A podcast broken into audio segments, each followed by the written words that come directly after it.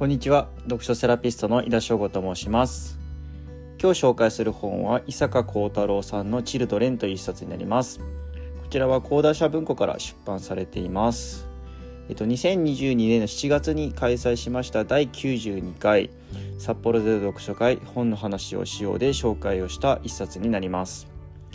えっと、私ですね、読書メーターをやってまして、まあ、読書系の SNS になるんですけども、そちらに過去2回読んでいていてですね、そちらの感想で2回とも、陣内がとにかくかっこいいというふうに記していました。で今回読んだのは、えっと、この時の読書会に合わせて読んだので3回目に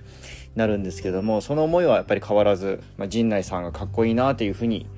思いました。陣内さんっていうのがどういう人物なのか後ほどご紹介ができればなと思います。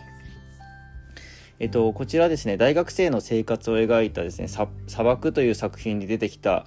まあ、西島のような強烈さがこの陣内さんにはあるんですけども、タイプは結構違ってまして、えっと、メインキャラクターであるその陣内という人物を取り巻く人々の視線で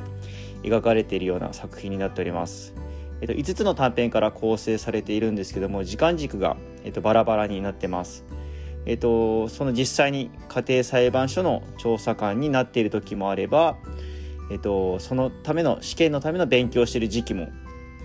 あったりするんですけども、まあ、その時々でいろんな事件に、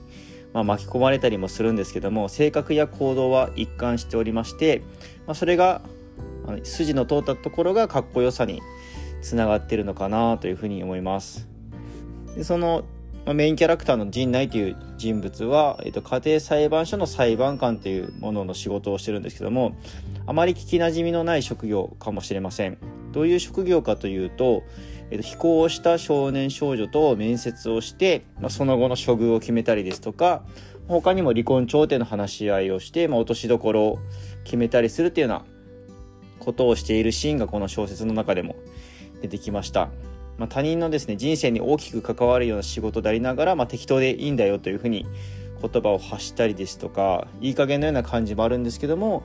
それでありながら少年少女たちに非常に慕われてる存在で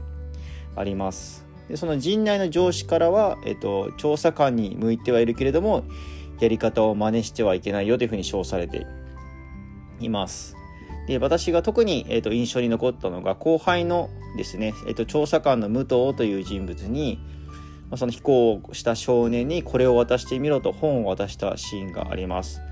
まあ、その本はですね芥川龍之介の手図の言葉だったんですけども、まあ、武藤はそのまま渡すんですけどもそれと,、えーと、後日の感想で、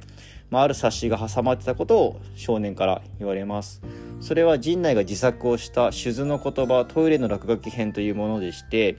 まあ、例えば紙よりも紙を、えっと、ゴッドよりもペーパーですね。そして紙髪の毛の紙ですね。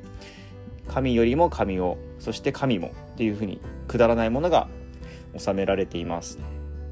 まあ、しかしこういった本がきっかけにまあ話が良い方向に進むというのだからなんかこれまさしく陣内マジックみたいだなというふうに私は思いました。えっ、ー、と、私が特に印象に残った一文がですね、えっ、ー、と、ワンフレーズがありまして、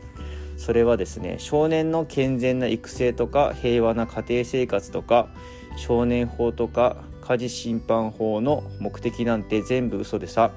どうでもいいんだ。俺たちの目的は奇跡を起こすことと、それだって。っていうふうに書かれてまして、まあ、陣内の言葉にハッとさせられたりとか、痺れることがあるんだと思います。ぜひ読んでいただけたらなというふうに思っております。最後まで聞いていただきましてありがとうございます。また次回もお楽しみにください。井田翔吾でした。